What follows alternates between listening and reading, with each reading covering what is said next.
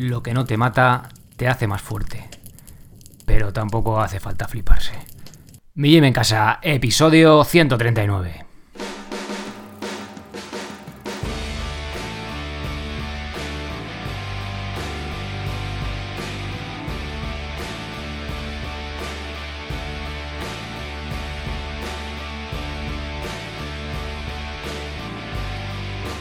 Muy buenos días a todos, soy Sergio Catalán de mijimencasa.com y os doy la bienvenida a un nuevo episodio del podcast de Mi Gym en Casa, el programa, la radio donde hablamos de entrenamiento y de alimentación desde un punto de vista diferente e independiente, intentando fomentar el espíritu crítico, haciendo experimentos, probando cosas, que es precisamente de lo que vamos a hablar hoy, intentando daros otro punto de vista y también eh, daros herramientas, ¿no? conocimiento para que seáis capaces pues, de aplicar todas estas cosas. En cuanto a entrenamiento, ya sabéis que tenéis los cursos para aplicar de forma práctica todo esto que os voy contando, entrenamiento de fuerza, en cuanto a movilidad, cardio, que precisamente el primer plan que ha salido este mes, ya lo sabéis, en mi gym en casa es el plan de entrenamiento de cardio.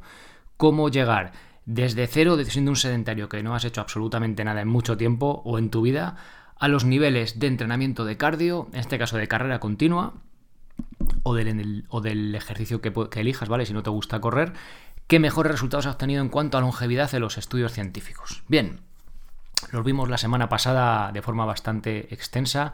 Espero que amena, debería que era un, un temita un poquito denso, pero bueno, espero que haya quedado bastante claro y que, bueno, y que os hayáis quedado con lo, con lo que importa, ¿no? Eh, os cuento otra vez otro poquito los cursos que tenemos. Os hago un recordatorio porque sé que cada semana os vais suscribiendo más y más aquí al, al canal del podcast, lo cual agradezco muchísimo y espero que, que os quedéis. Bueno, tenéis para lo voy a hacer rápidamente. Curso de cinta de suspensión, de minimalismo básico para empezar a liberar tus pies. Dominadas, material básico, burpees, core, lo que es el abdomen, abdominales, lumbares y demás. Zancadas, remo invertido, flexiones, curso de planificación básica, que es el más importante. En los planes ya vais a tener todo mascadito y muy fácil, pero solo, solo a día de hoy tenemos uno. Pero con el curso de planificación básica vais a tener que echar el rato delante del ordenador, pero vais a ser capaces de hacerlo vuestra propia rutina. Con entrenamiento de cardio, con entrenamiento de fuerza y con la baja intensidad, que son los 10.000 pasos al día que recomendamos. Más cosas. Cosas un poco ya frikis. El pino, el curso de, cuerda floja, de slackline, muy divertido. Fondos en paralelas, liberación miofascial, que es el foam roller, esto de pasarnos el rodillo, ¿vale? Para masajearnos. Ahí tenéis los protocolos que los estudios científicos han demostrado eficacia, ¿vale? Que funcionan. El curso de sentadilla de descanso, una postura que hemos perdido, que, pero que podemos volver a recuperar, ¿vale? También nos vale para ir al baño, es un detalle clave. Bueno, ya lo hemos hablado también por aquí. El curso de comba básica y el de movilidad escapular, ¿vale? Para esos problemas de hombros que no se nos terminan de ir, bueno, pues el curso de movilidad escapular, hay unos ejercicios que no van a venir de lujo. Bien, hoy me he liado un poco con la intro, espero que os haya resultado al menos amena. Y vamos ya con el episodio de hoy, con el tema que nos ocupa hoy. El tema de las duchas de agua fría, inmersiones en agua fría, el hombre de hielo, todo esto está como de moda, o por lo menos a lo mejor, pues como leo más sobre ello, me parece que está más, como más, eso, más de moda, ¿no? Bien, hoy quiero contaros eh, un caso práctico, el mío propio. Eh, empecé duchándome con agua fría en verano, lo cual no tiene ningún mérito a nivel de, oh, lo has conseguido, te has duchado con agua fría en verano, ¿no? Pero estuve pues hasta final, final de año de este invierno, es decir, final de año 2017, ahora estamos ya en febrero de 2018.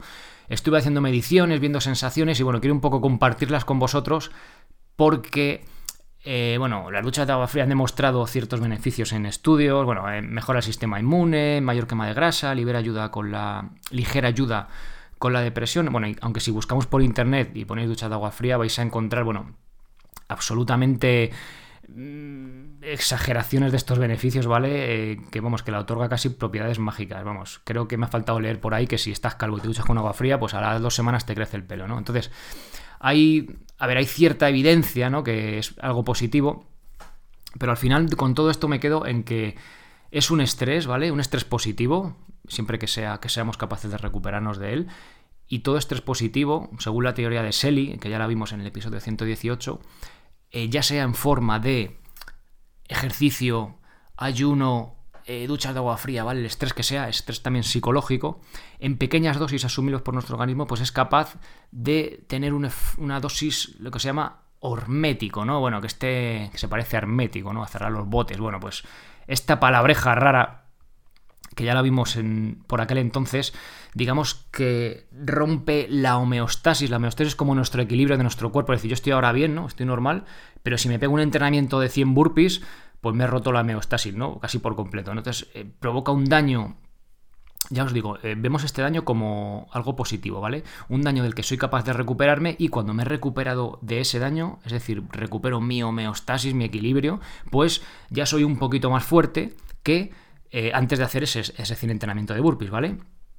¿Queda más o menos claro? Bueno, con todo esto, pues puede, esto si lo extrapolamos al tema que nos ocupa hoy, el tema del frío, pues si yo cada vez me voy duchando, me voy bañando con agua más fría, pues llega un momento pues que me puedo eh, pasear en Burgos por la noche en enero en pelotas por el campo a 10 bajo cero, ¿no? Bueno, pues realmente no funciona así, ¿no? Todas las adaptaciones, todas estas progresiones al principio empiezan de forma lineal muy bien, ¿vale? Como, joder, todo funciona, pero llega un momento que el daño, el estrés, la carga que estamos haciendo a nuestro cuerpo, mm, de repente no podemos asimilarla, pues como la asimilábamos al principio, ¿vale? Esto pasa, es algo natural y de hecho es así.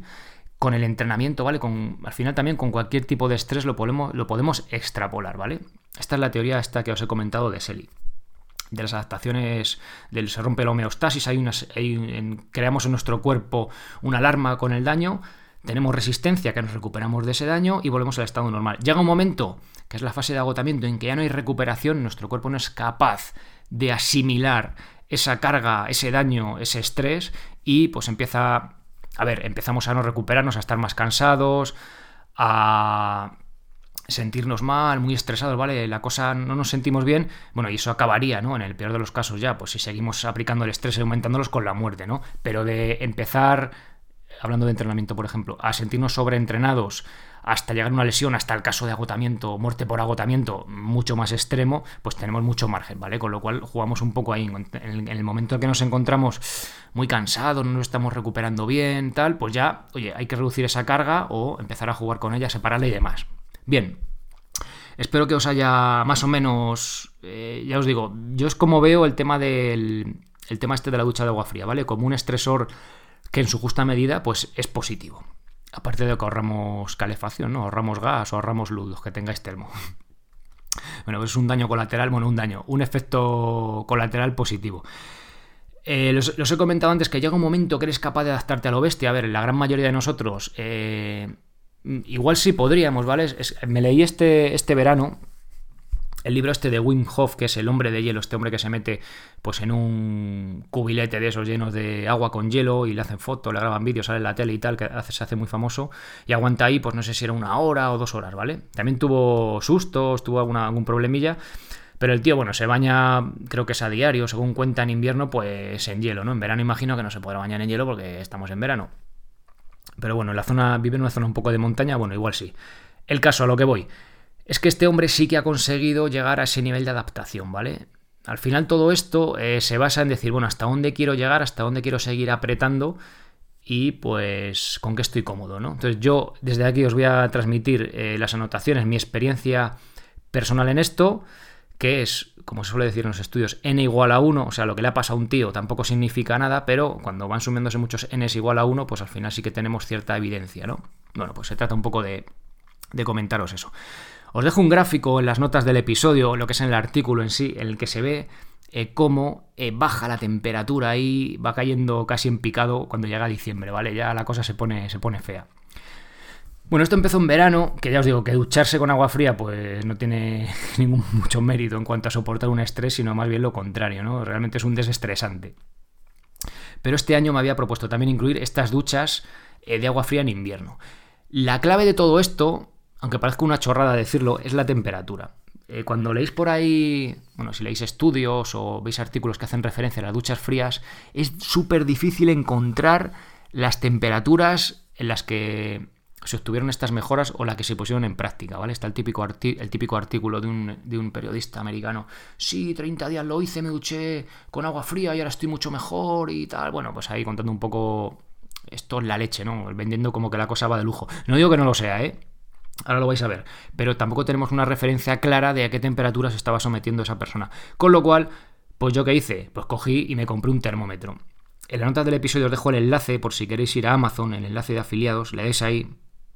Es un termómetro de estos de medir la temperatura de los asados, de estos de, cocina, que aparte viene de lujo, pues si luego os gusta hacer os gusta hacer queso, yogur o cuajada, bueno, yogur o cuajada que es algo más sencillo, pues oye, o para medir la temperatura de la carne en el horno, pues oye, lo pincháis ahí y también va de lujo para eso. Vale, yo lo compré en su día por 10 euros, ahora está, según estoy grabando esto, que estamos en febrero, en la segunda semana de febrero, pues está unos 7 euros, ¿vale? Eso no sé si puede valer o no, pero bueno, ahí lo tenéis. Es una referencia que si por queréis hacer la gracia, luego pues también os sirve para algo útil en la cocina, ¿no? Más allá de medir la temperatura de la, de la ducha.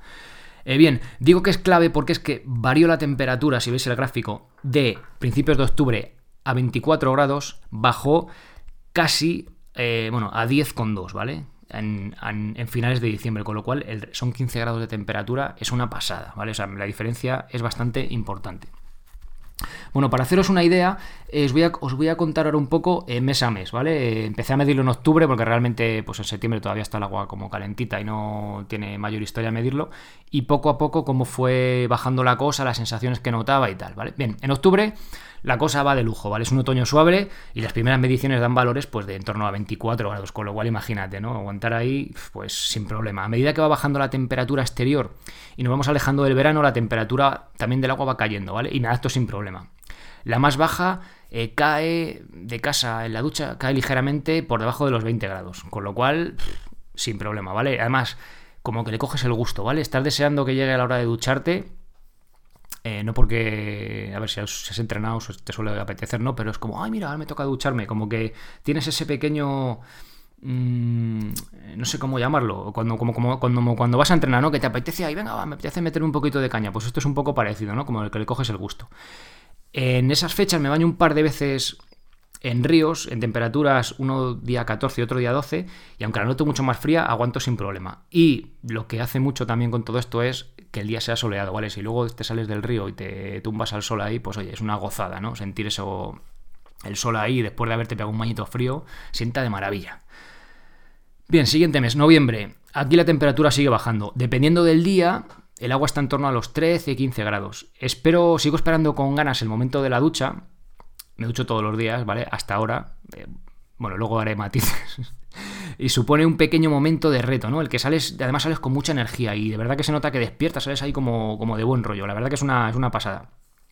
Sigo cómodo con la temperatura, ¿vale? Aquí ya los primeros 30 segundos suponen respirar de forma agitada, ¿vale? Esto es algo normal. Eh, y con mucha ganas de salirte de ahí, ¿vale? Te metes empiezas ahí a respirar diciendo, coño, eh, y vale, pero enseguida, más o menos a los 30 segundos, cuanto más adaptado estás, cuanto menos fría está el agua, antes pasa esa fase, y de repente pues ya eh, aguantas pues otro, vamos, aguantas ya otro minuto y pico sin problema.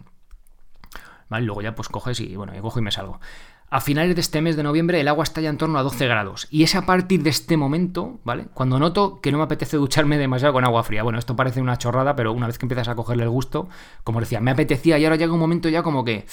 Mmm, ya como que dice, joder, pues no me apetece tanto, ¿no? El cuerpo realmente me, pide como que no lo haga, ¿no?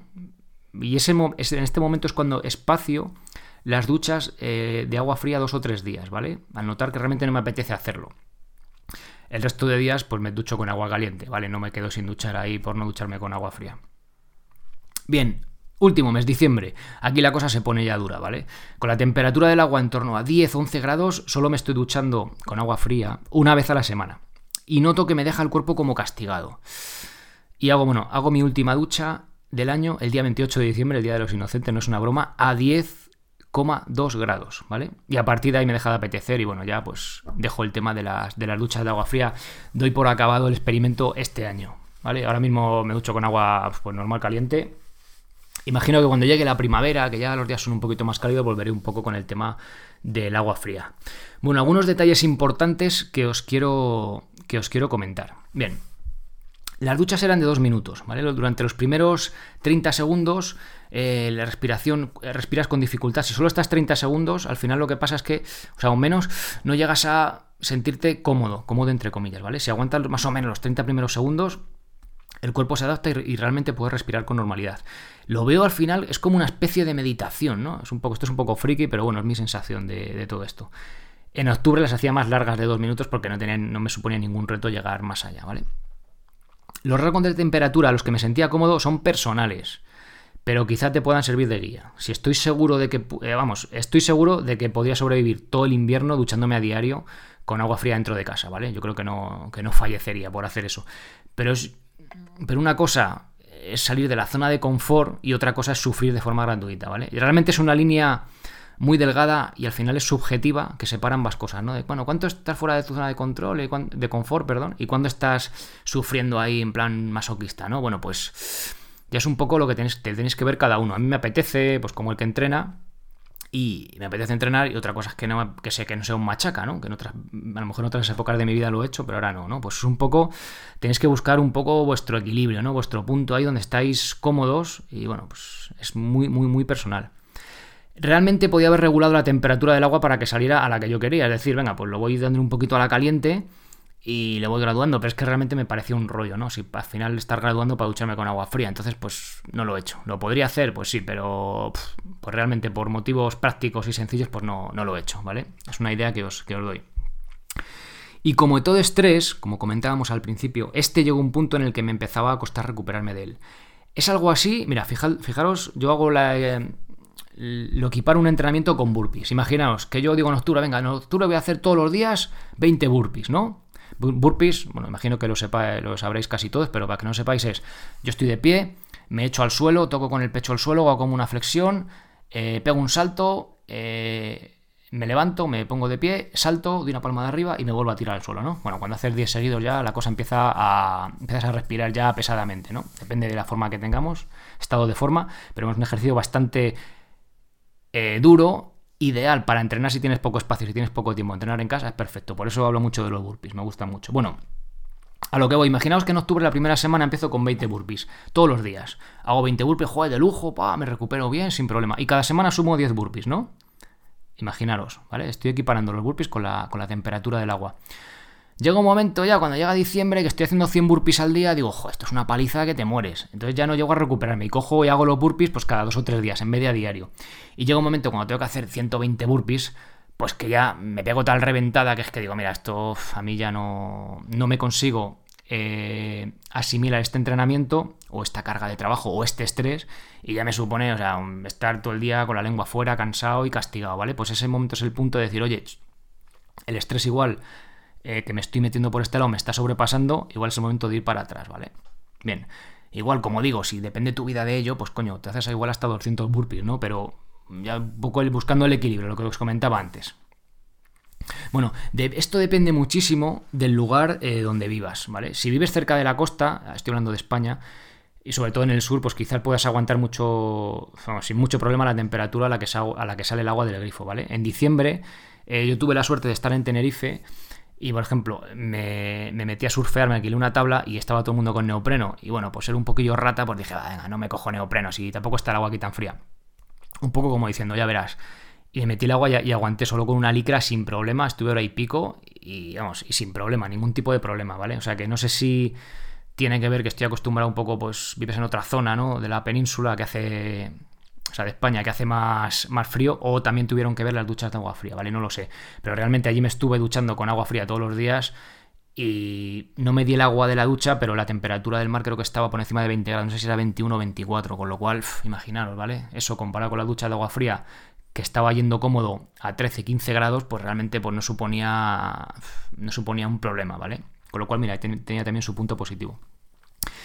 En cuanto a los beneficios subjetivos que he podido notar, destacaría sobre todo lo bien que sienta, ¿no? Hasta temperaturas de unos 12 grados, que ahí en la gráfica os dejo, dejo una raya como a partir de aquí ya la cosa se pone fea, pues luego ya no sienta tan bien, ¿no? Ya empieza a ser mm, demasiado. Entonces, leí un caso de otra persona, un chaval americano que tiene un blog así, pues parecido a este tipo de cosas, y, y destacaba que le había aumentado la resistencia al estrés en general, ¿vale? Que cuando tenía situación, enfrentarse a una situación de estrés, pues se notaba mucho más tranquilo y tal.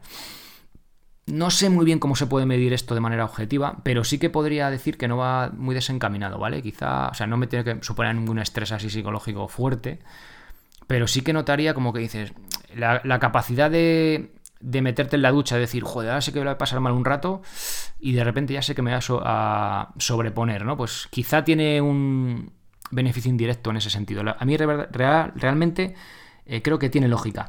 Y luego el propio Wim Hof este, en el libro del hombre de hielo, eh, realmente centra todo el tema en el factor mental, ¿vale? De toda esta historia. Entonces, sí que yo creo que tiene que ver mucho por ahí. Él apenas habla de cosas prácticas, hace el libro como con otro chaval y tal, que va de algún tipo de protocolo así un poco por encima, pero él realmente se centra sobre todo en el factor mental, ¿no? O sea que igual sí que todo esto pues tiene... ¿no? Sobre todo va más con el factor, o sea, con el tema mental, igual que físico, ¿no? Bueno, que al final también está relacionado. Eh, otro punto que me gustaría nombrar es el, tema evolutivo, ¿no? Lo que decimos siempre, bueno, nuestros, antepasados, ¿qué harían tal? Pues al final lo que hay que hacer es escuchar a tu cuerpo, ¿vale? Como he hecho yo en este caso. Escucharlo un poco, a ver, realmente si lo escuchas desde el principio siempre te duchas con agua caliente, ¿no?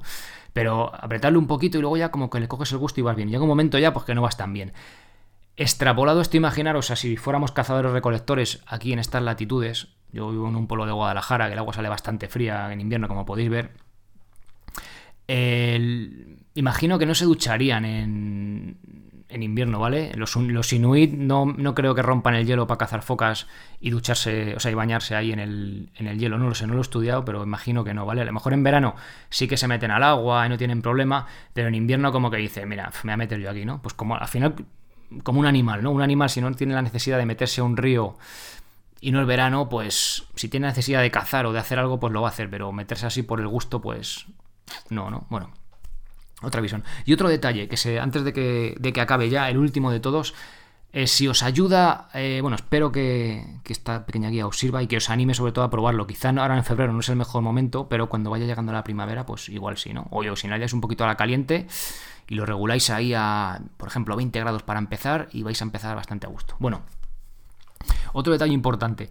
Eh, si, eh, realmente, si empezáis de golpe, o sea, estáis secos ahí antes de meteros, al, de mojaros, con agua fría, os va a costar un poquito más, ¿vale? Eh, al, principio, pero si estáis con agua calentita y le dais bien a la caliente, ya como que diga, joder, esto ya me está picando, ahí, ahí de repente le pones fría y parece que aguantas mejor, ¿vale? Como vienes como con calorías del agua caliente, parece que aguantas mejor el golpe que te pega el agua fría.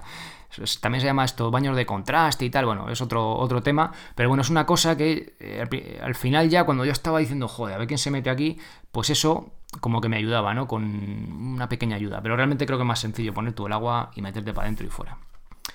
Bueno, aquí os dejo un caso práctico, una experiencia personal, un n igual a 1, ¿vale? Pues un poco las ideas, un poco la temperatura, ¿no? Que al final es una cosa que no se cita por ahí apenas y igual dices, joder, es que soy un blando porque lo intenté y, y, no, y no fui capaz, ¿no? Pues a lo mejor si lo intentaste en finales de noviembre, que el agua sale a 10 grados, pues joder, es que empezar ahí de golpe, ya te digo, y aunque no sea de golpe, a mí, yo ahí ya me rajé, me bajé del carro. En cambio, a lo mejor si lo intentaste, yo soy un machote o una, o una campeona, ¿no? Eh, lo intenté, yo que sé, en julio o en mayo y que hace días cálidos y el agua te sale a 20 grados, pues la cosa cambia, ¿vale? Entonces, bueno, si lo queréis intentar de forma un poco para saberlo, pues oye, buscar por ahí un termómetro, a lo mejor no hace falta que os compréis uno, que tengáis uno por casa, para haceros un poco idea de una pequeña referencia.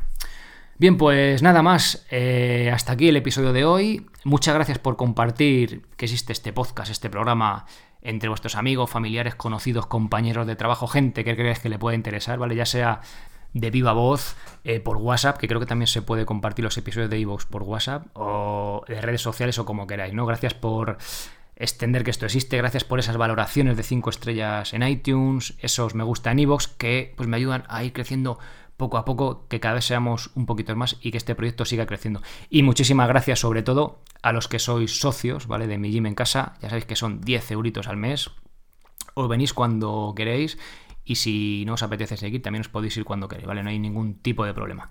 Bueno, nada más. Muchísimas gracias por todo, por estar ahí escuchando episodio tras episodio.